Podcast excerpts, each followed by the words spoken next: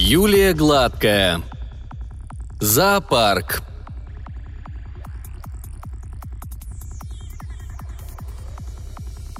Потолок в нашем кабинете дурацкий, высокий и кривокрашенный. А кое-где краска кусками отвалилась, а ее белым замазали. Ну просто лунный пейзаж какой-то. С этого потолка свисают светильники, круглые, когда-то блестящие, а сейчас как старое зеркало. Темное, мутное. Света от них тоже немного. Зато, если смотреть на них, вот как я сейчас, то есть сидя на стуле и запрокинув голову вверх, то ощущение появляется, будто на Луну несколько луноходов высадились.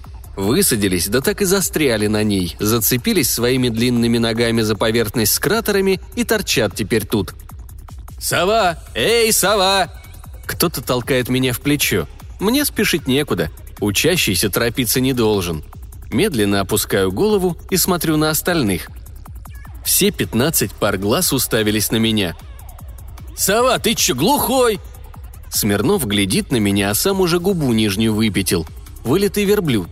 Еще чуток он плюнет, и так он каждое слово будто плюет, уродец. «Ты чё, попутал? Сова не глухой, а слепой!» Женька ржет. Ну да, вообще удачная шутка. Ха-ха. Король кривых зеркал и победитель комедий батл в одном лице. «Сергей, я ведь не путаю, ты Сергей?» Она смотрит на меня, как будто я самый клевый человек. Знаю я этот взгляд. У меня ощущение, что всех психологов ему учат еще на первом курсе – Прям представляю. Смотрите на своих подопечных, будто они вам деньги вернули с процентами. Или представьте, что эти психи – ваши дети. «Нет, путаете. Сейчас я сова», – улыбаюсь ей в ответ. «Тогда чё-то застрял. Раз тормозной такой, гали!» Вован протянул руку, чтобы скинуть меня со стула. Уворачиваюсь и встаю сам. Психолог опять улыбается профессиональной улыбкой. «Сергей, давайте я напомню правила этой игры – Каждый выбирает себе животное или птицу, и тот, рядом с кем пустой стул, может позвать любого зверя к себе в гости. Если зверь замешкался, вы занимаете этот стул, а... «Тормоз!» – Жека опять ржет. А тот, кто не успел, продолжает психолог, встает на ваше место. Напомнить вам, кто есть кто? «Не надо», – пожимаю плечами. «Я ж галю, мне зачем? Пусть бегают, я и так помню. Жек – макака, всем показывает, какой длинный у него хвост и ржет. Он всегда макака. Смирнов – крокодил, но лучше бы был верблюдом. Светка-конфетка сегодня Кузиманза. Не знаю, кто это, но в этом вся Светка. Всегда придумает себе зверя, которого никто не слышал и выговорить трудно. И потом, пока все бегают, сидит тычется в мобильник. Тот же Смирнов и рад ее рядом с собой посадить. Да слабо ему вспомнить название ее животного. Вован – еж, Машка – кошка, собака – Ишбуба или Ишбулду. В общем, имя у него хуже всех Светкиных зверей. Я сова, я всегда сова. Есть еще тигр, енот, ворона, в общем, кто что вспомнил. Странно, что каждый новый психолог решает начать занятие с этого упражнения – зоопарк. Мол, видно, кто к кому как относится. Ага, сейчас. Вот сидит Кузиманз на своем месте. Была бы она кошка, а не Машка, уже все стулья бы обскакала. Дверь открылась без стука, и вошел Никита, тот еще имбецил. «Я опоздал. Можно?» Спросил типа, а сам стоит и училку разглядывает. «Проходи. Я Анна Александровна, психолог. Мы играем с ребятами в зоопарк». «А, знаю». Бросил свою сумку на парту, взял стул. Точно что-то задумал. Он у нас тут типа лидер. Во всяком случае, для Жеки и Вована. «Я буду Никитой». «В смысле?» О, психолог аж улыбаться перестала. Тебе надо выбрать животное. А я буду Никитой. Но... Никитой. Но Никиты нет в зоопарке. Анна Александровна снова включила обаяние, только оно ей не поможет. Теперь есть. Я директор зоопарка, Никита. Фирменная ухмылка, подпевала уже ржут. Хорошо. Я с удивлением смотрю на психолога, Теперь, видать, она что-то задумала. Или ей пофиг. «Ребята, а давайте мы все будем Никитами. Можно даже директором зоопарка. Но кем тогда станет Никита?» О, как она на него смотрит. Мол, выделила лидера и теперь хочет знать, насколько он лидер, что ли? Зря. «А я буду вами. Я психолог Аня. Ну, кто хочет меня?» «Ань, иди ко мне!» Вован улыбается, щербато и глупо. Никита пересаживается к нему – «Аня, иди ко мне!» Жека аж руками замахал. «Аня, иди сюда!» Енот голос подал, и остальные туда же, и все ржут. Я помню, что я галю, но смысл? «Ну что, Анна Александровна, вы прям по рукам пошли», Никита смотрит на учительницу, и все смотрят. А она больше не улыбается, губы поджала. «Хорошо, упражнение закончено. Я сейчас вернусь». И вышла из кабинета. Молча сажусь на место и снова разглядываю потолок. Вокруг хохочут, свистят, веселятся все, даже Светка. Зоопарк. Анна сидела в бендейке у технички и рыдала. Конечно, она была в курсе, что дети не сахар, да еще в этом возрасте – но когда ее направили в ПТУ, она и подумать не могла, что они такие злые. Первый же день и такая неудача. А все этот Никита, без него вроде бы нормально занятие шло. Свинья он мелкая, свинья. Ну, успокойся, душечка. Нина Петровна, техничка, подала ей стакан чая. Они тут все скоты малолетние. Ведьмы меня кличут. А я вот только помою, так они грязь натащат и плюнут еще.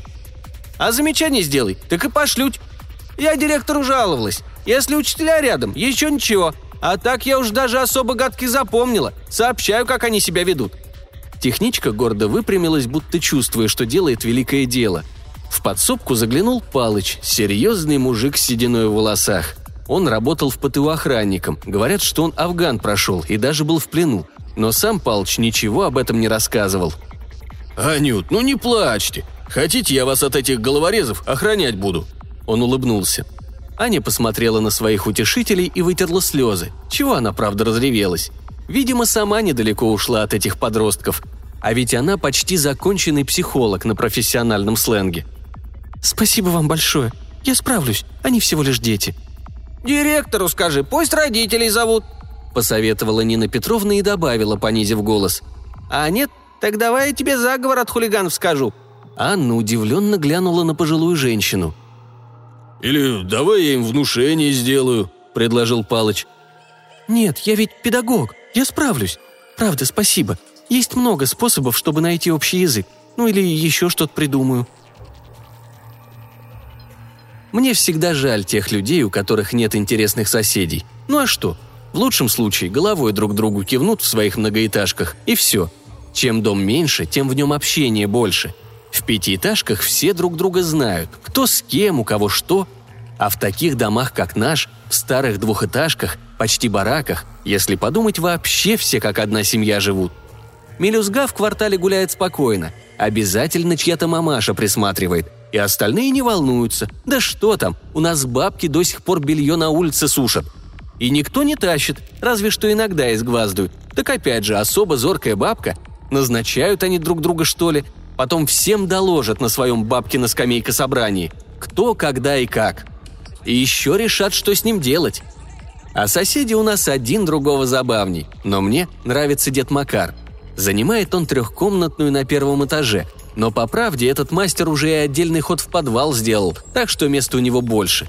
Живет один на свою пенсию, а промышляет таксидермией.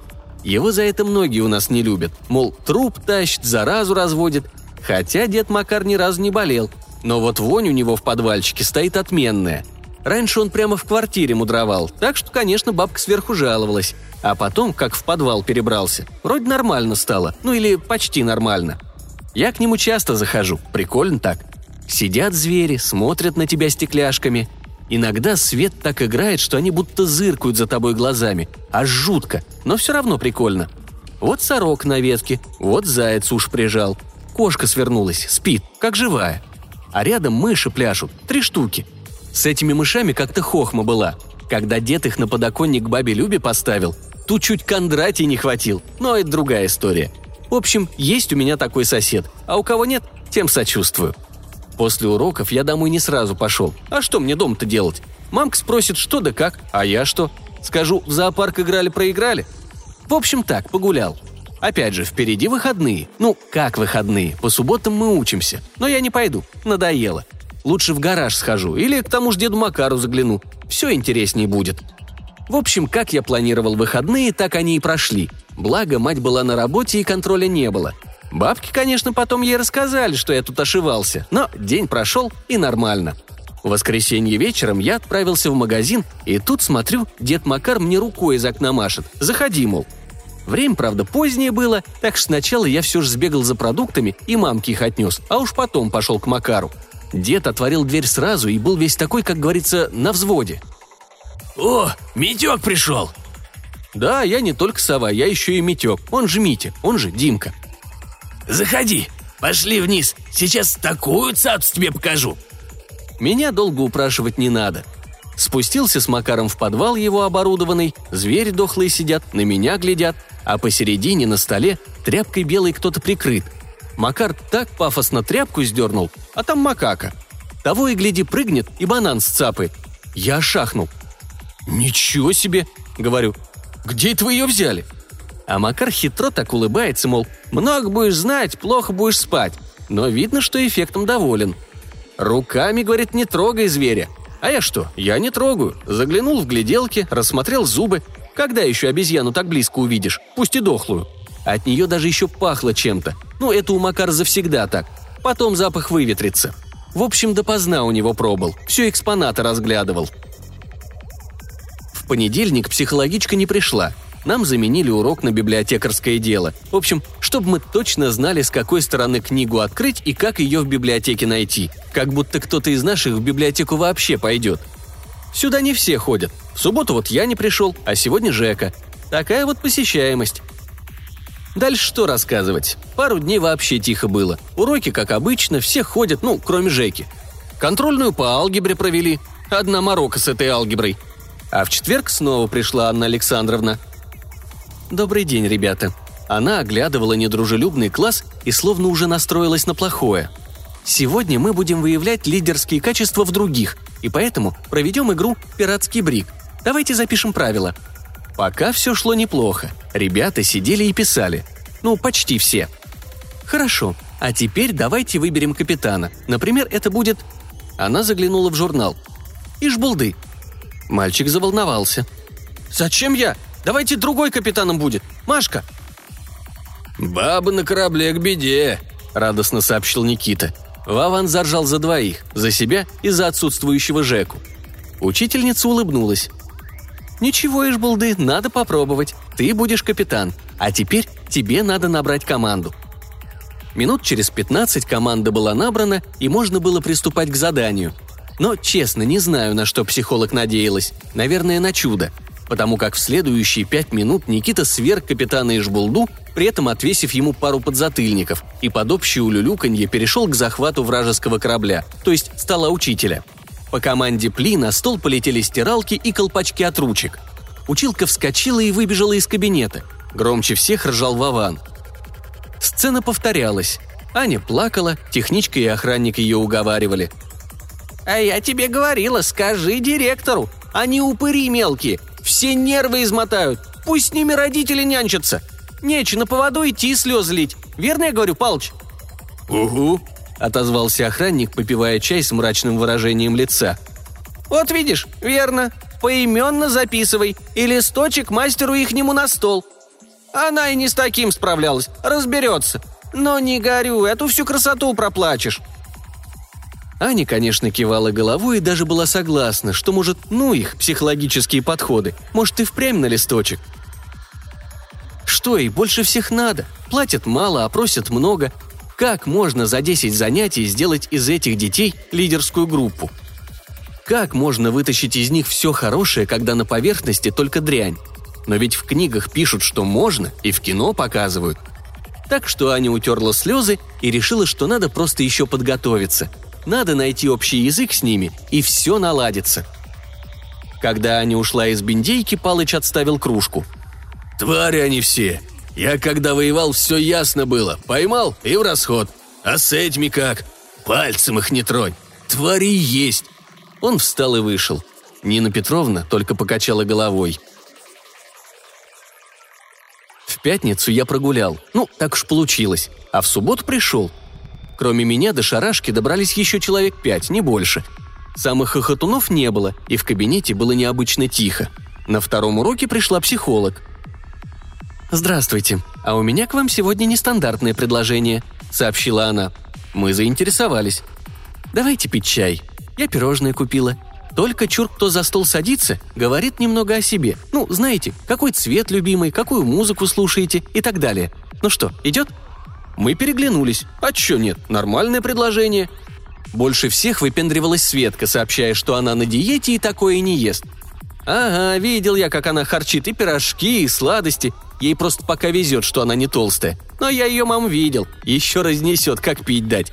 А училка оказалась ничего, когда не рыдает. О себе говорила, анекдоты травили даже. Спрашивала, кем хотели бы работать, кто родители.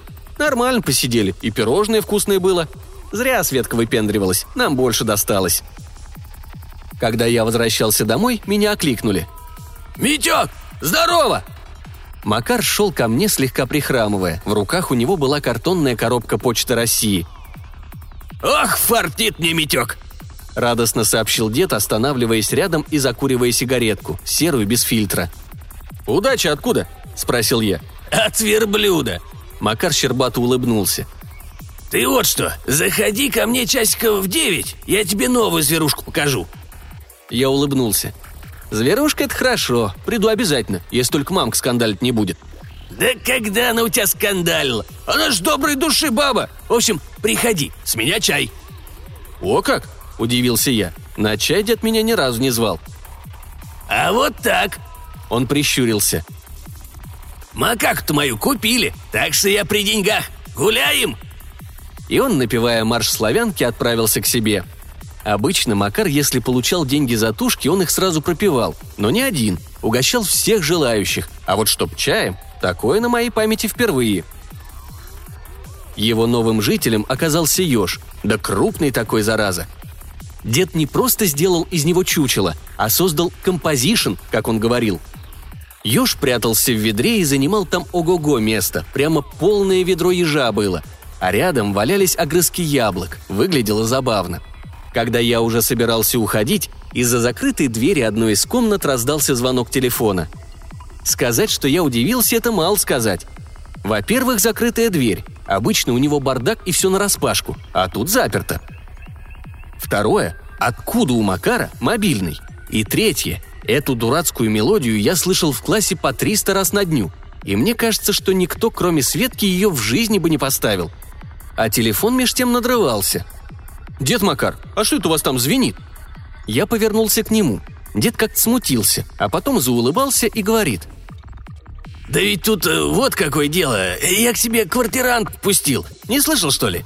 Бабки уже обсудили и меня, старого козла, и ее, мол, нашла где селиться. А еще учитель. Она это, психолог, во. Анна Александровна звать. Хотя какая Анна Александровна? Молоденькая совсем, чуть тебя старше. И если б не она, не было б у меня композишнов. У нее друг какой-то есть. Вот от него и зверь новый. Хорошо, да? Вот вряд ли это было совпадение. И, видимо, чтобы развеять мои сомнения, мироздание сделало следующий шаг – Входная дверь открылась, и вошла училка. «Здрасте», – буркнул я. «Здравствуй, Дима». Она улыбнулась и тут же услышала звонок. А я спрашиваю. «Это ваш телефон надрывается?» А сам жду, что скажет. А она так на меня посмотрела удивленно, будто я глупость сморозил, и говорит. «Нет, Дима, это девочка из вашего класса, Светы. Кажется, она еще сладкое не ест». «А у вас он зачем?» Спросил и чувствую себя дураком. «Ты только не подумай, я его не брала без спроса. Я сегодня зашла к техничке, а та и говорит, мол, кто-то у подвала сумку потерял, дамскую. А я смотрю, сумка вашей девочки. Я ее запомнила, она приметная». «Еще бы!» – я кивнул. «Таких дурацких сумок и нет ни у кого, наверное, кроме Светки». «Ну вот, Нина Петровна не знала, что с ней делать, а я говорю, я отдам. Опять же, там мобильный. Только он с пин-кодом, поэтому я сама позвонить не смогла. А ты знаешь, где Света живет?» Я отрицательно покачал головой. «Ну тогда ладно, в понедельник принесу, на урок», — решила Анна Александровна. «Угу», — сказал я. «До свидания». И ушел. А что еще-то? Аня посмотрела на закрывшуюся дверь и вздохнула. Не так все было. Нина Петровна, такая славная женщина, очень не хотела отдавать сумку, Говорила, что может и не Светина она, и мало ли что, и какая ей, а не разница. В общем, предлагала оставить ей, а прибыль от телефона поделить. Аня никогда бы не подумала, что пожилая женщина может иметь криминальных знакомых, да еще вот так себя вести, быть нечистой на руку. Поэтому Аня просто сказала, что сообщит директору, и техничка отдала сумку. Но Ане было ясно, здесь больше чая не нальют. Размышление прервал хозяин квартиры. «Ань, голубушка, идем чай пить с тортом. Я ж макаку-то продал. Тебя мне прям сам Бог послал. Если еще у твоего знакомого какие звери подохнут, неси всех. А сейчас чай». Понедельник Светка не пришла, и Вован тоже. А на перемене к нам пришел полицейский и спрашивал, кто последний видел Евгения Морщакова, то есть Жеку. Его мама тоже была тут, но недолго. Она расплакалась, и директор ее увела. А мы что? Вроде никто Жеку не видел. Все думали, что он болеет. На перемене я пошел в столовую. «Эй, сова! Сова, я тебе говорю!» Я обернулся. Звал меня Никита. «Че надо?» – спросил я. «Разговор есть». И не спрашивая, есть ли у меня желание этот разговор вести, Никита пошел к выходу. Я отправился за ним – Никита стоял и ковырял краску на стене. Лицо у него было непривычно серьезное, и он жевал губы. «Ну, звал, говори». Я встал так, чтобы, если будет драться, успеть отскочить. Но Никита не дрался. «Слушай, сова, я, конечно, не ищейка, но у меня вот мысля одна есть про Жеку». Я насторожился. У Никиты мысля – это что-то новое. А он продолжал. «Я думаю, это все психичка». «В смысле?» – не понял я. «В прямом», — Никита завелся. «Как она пришла со своим заданием, так и началось. Кто над ней ржал? Жек ржал. Где Жека? Нет его. еще кто ржал? Вован. А он тоже уже второй день дома не появлялся. Я звонил, спрашивал. Может, она того? Я в кино такое видел. Маньячка. Может, она их убила, чтоб они не ржали. Я перевел дух. Ясно же, что Никит чепуху несет. Слушай, Никит, Тогда первым она бы убила тебя, потому что ты заводила. А Жека и Вован так на подхвате. А ты вот живой». «Да знаю я. Может, она так мстит». Он смотрел на меня, и я понял, что впервые Никита чем-то серьезно озабочен. «Да нет, ты чё? А Светка тогда при чем? Ты, кстати, не знаешь, где она живет? А то училки ее сумка». Я сказал это, и язык словно к небу прирос. Все сходилось. Жека и Макака, Вован и Ёж. Светка и сумка. Блин, кем там была Светка, я не помнил, потому что не знаю такого зверя. Но это ж мистика. Не может их училка в зверей превращать. Или может? Я почувствовал, как холодный пот льется по спине. Стало страшно и дурно. «Эй, сова, ты чё? Сова! Димка!» Никита постучал мне по лбу. Я вытер вспотевшие ладони и впервые посмотрел на Никиту не как на козла, а как на человека, которому можно что-то рассказать.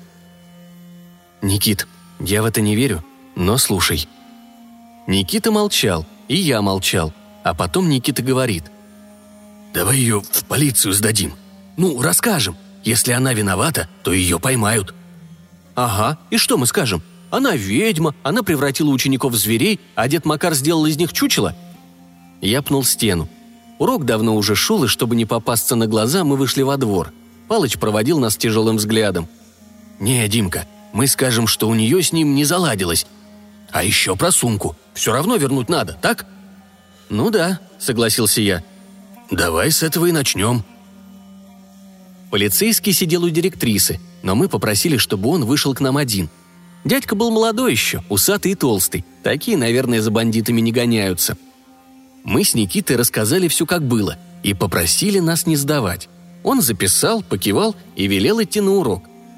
Я сидел на русском и боялся. А что, если психичка отбрешется и по дороге домой поймает меня? Бац, я уже сова. Не знаю, как ведьмы так делают, но мало ли.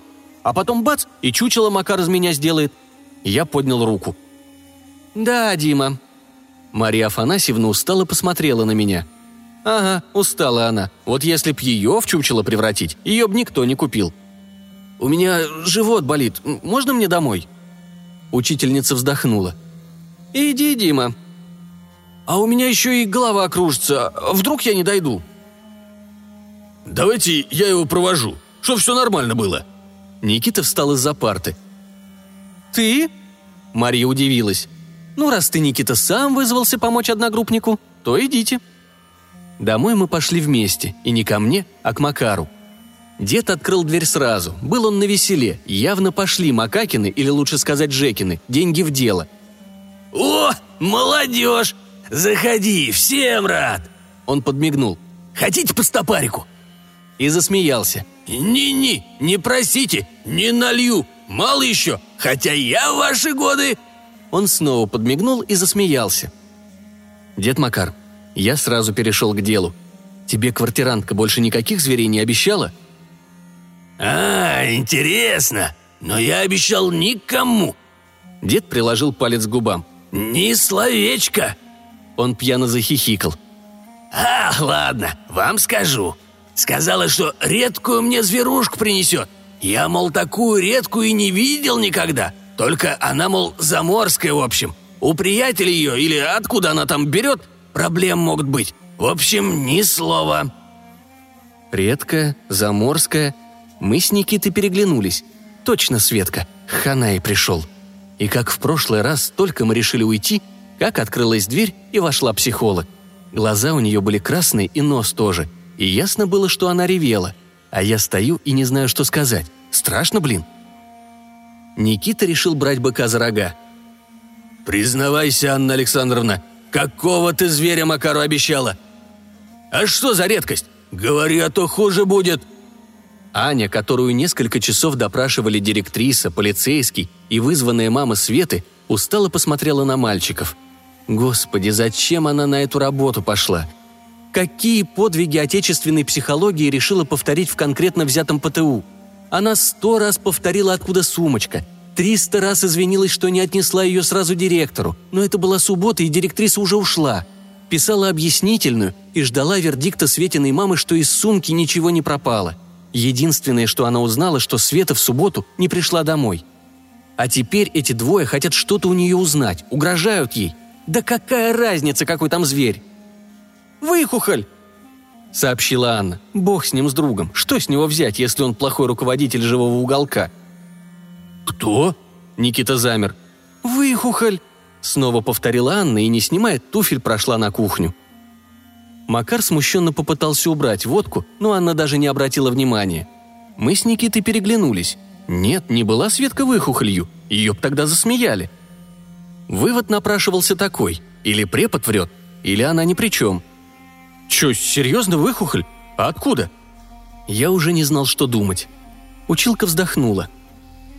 Знакомый заведует живым уголком. Плохо заведует. Она прикрыла лицо руками – «Так вы это не ведьма?» – уточнил Никита. «Господи, да какая еще ведьма?» – вскрикнула училка. «Вы что, с ума все сошли?» И она снова разрыдалась. Мы с Никитой молча вышли из квартиры. «Ты веришь?» – уточнил Никита. «Ну, вроде да», – я почесал затылок. «Слушай, она говорила, что сумку нашла техничка. Если она все это рассказала и сумку отдала, значит, ей скрывать нечего. Ну или она прям суперзлодей». «А пошли техничку спросим», – неожиданно предложил Никита. «А пошли». И мы отправились в ПТУ. Двери были открыты, но Нины Петровны нигде не было. И Палч тоже. «Может, домой ушли?» – предположил Никита. «Ага, а дверь не закрыли?» «Нет, где-то тут они. Психолог говорила, техничка сумку у подвала нашла. Надо там глянуть». Мы дошли до подвала. Дверь была приоткрыта. Откуда-то снизу тянуло холодом и сыростью – «У тебя фонарик есть?» – почему-то шепотом спросил Никита. «Нет, только в мобильном», – также шепотом ответил я. «Пойдем?» «Может, лучше кому-то позвонить?» Никита поежился. «Ага, и сказать, что мы по зданию лазаем, да?» Я усмехнулся. Никита молча взглянул на меня и начал спускаться в подвал, подсвечивая мобилой. Я никогда не думал, что тут столько ступенек и закоулков – мы спустились вниз и наконец-то нашли хоть один источник света – тусклую лампу. Тут коридор разветвлялся. Помолчали. «Может, вернемся?» – предложил Никита. «Вдруг Палч уже пришел? Может, просто в туалет ходил?» «Может, а может нет. Давай так. Ты наверх, а я тут осмотрюсь». «Один?» – не поверил Никита. «Ну а что? Я ж сова». Я улыбнулся. «Мне в темноте видней». «Давай, дуй наверх. Если техничка что расскажет, перескажешь мне». Никита кивнул и побежал обратно. А я пошел по коридору. Долго мне идти не пришлось. Плач я услышал из-за одной из дверей. Я, конечно, подумал о призраках, а потом плюнул на них и пошел внутрь. Тут стояли решетки, наверное, раньше были на окнах или еще где, а сейчас кто-то связал их как клетки, и в них сидели мои однокашники – Светка, Жека и Вован. Светка вскрикнула, когда луч попал на ее клетку, а я, как дурак, стоял и смотрел на них, дети в клетках. Как так? Неужто старуха рехнулась? «Кто тут?» Жека щурился, пытаясь разглядеть. «Сова, ты что ли? Сова?» Я кивнул, а потом понял, что он меня не видит. «Я?» — сказал и сам удивился, такой голос спокойный. «Сова, беги, пока тебя этот придурок не нашел, в полицию звони!» «Димочка, милый, мой папа все, что хочешь, сделай, только спаси нас!» Светка уже была у самой решетки и шептала, протягивая ко мне руку. «Нет». Вован мрачно откликнулся из угла. «Тут замки ты не откроешь. Беги давай!» Я решил их подбодрить. «Ничего, мы эту дуру сами за решетку посадим». «Дуру?» – удивился Вован. «Какую?» «Ну, техничку», – попытался объяснить я. «Да при чем тут она? Это...» И тут послышались шаги. Светка снова заплакала, а Жека зашептал. «Прячься!» И только я успел шмыгнуть кучей каких-то мешков, как вошел Палыч. Впереди себя он толкал Никиту. «Что, гаденыш, попался? Теперь не поржешь. Твари! Измывайтесь над людьми! К стенке вас всех и в затылок по выстрелу! Твари!» – приговаривал он.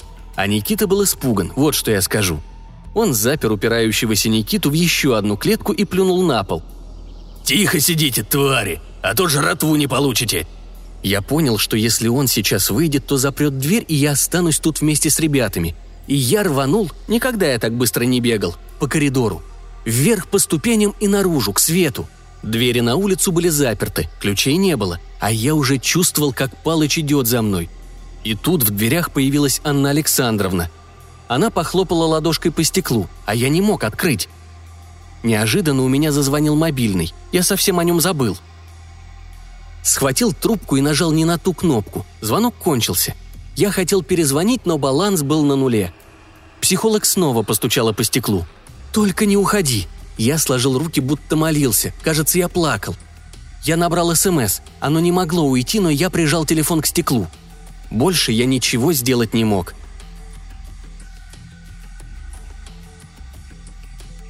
Аня стояла на улице у дверей в ПТУ. Было заперто. Она уже обошла вокруг и поняла, что техничка ушла, и не удастся узнать подробности и извиниться. Ведь наверняка ее тоже вызывал полицейский. И тут у двери возник Дмитрий. Она постучала по стеклу, но мальчик не мог открыть. Он прижимался к двери и плакал. Аня была в шоке. Тут Дима достал мобильник и что-то набрал на нем. Он прижал телефон к стеклу.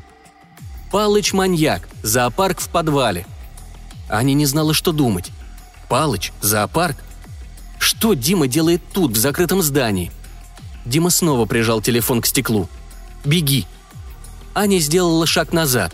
Один, другой – а потом спустилась по ступеням и спряталась за бетонные столбы, поддерживающие козырек. Она смотрела и не верила своим глазам. В дверях появился Палыч. Он встал возле Димы и ударил мальчика. Я надеялся, что Анна Александровна нас спасет. Я только успел стереть СМС, как рядом возник Палыч. Он даже не стал ничего говорить, а просто ударил, и стало темно. Очнулся я в скорой помощи. Меня везли в больницу. На мои вопросы не хотели отвечать, успокаивали, говорили, что все будет хорошо, и я устал спрашивать. Голова кружилась, тошнила, удар у Палыча был поставленный. Конечно, будет хорошо, плохо уже было. Ребята вернулись в класс через месяц, но не все. Светку отец увез в санаторий и сказали, что тут она больше не учится. Никита, Жека и Вован заметно присмирели. Ребята расспрашивали их, как им было там, внизу, особенно Жеке, а тот только молчал – Палыча арестовали, Анна Александровна молодец, вызвала полицию. Она взрослая, ей поверили. А дальше дело обыска. Никто не знает, что бы Палыч стал делать дальше. Нам сказали, у него травма после Афгана. Да какая разница, правда? Вот он, надежный охранник, которому поручили нас, детей. А он вернулся на свою войну. Психолог, кстати, уволилась, и я ее понимаю. И мы не подарок, и после такого кто-то винил и ее. До Нового года все вошло в колею. Уроки, практика, новый охранник и даже новая техничка. А в феврале к нам пришел новый психолог, опять девушка. «Здравствуйте, я Инна Павловна. Я психолог. Я знаю, с прошлым психологом у вас не сложились отношения, но надеюсь, что мы найдем общий язык». Она улыбнулась профессиональной улыбкой. «А для начала давайте проведем упражнение, которое показывает симпатии, антипатии и даже лидерство. Зоопарк. Я нервно заржал, а Жека молча встал и вышел из кабинета. Нина Петровна с грустью смотрела в окно. Новое место работы, новая осень. «Да, недооценил я этих скотов. Вроде умом не блещет, а ишь, как дело повернулось». Техничка вздохнула. «А так все складывалось ладно. И Палч, и Анечка. Ничего, все, что происходит, только к лучшему. В ее коморку зашел пожилой мужичок, охранник. «О, Семенович!» – засуетилась бабка. «Садись, чайку отведай. Тот спокойнее, чем в ПТУ. И чай дур раньше в садик не пошла. Детки милые, разве что кричат. Так они на то и детки, да, Семенович?» «У-у!» – отозвался тот, прихлебывая чай. «Вот славно!» – улыбнулась Нина Петровна. «Вот и славно!» И уже в сторону произнесла. «Будет новый зоопарк!» Бабушки на потеху, ведьмам на обед.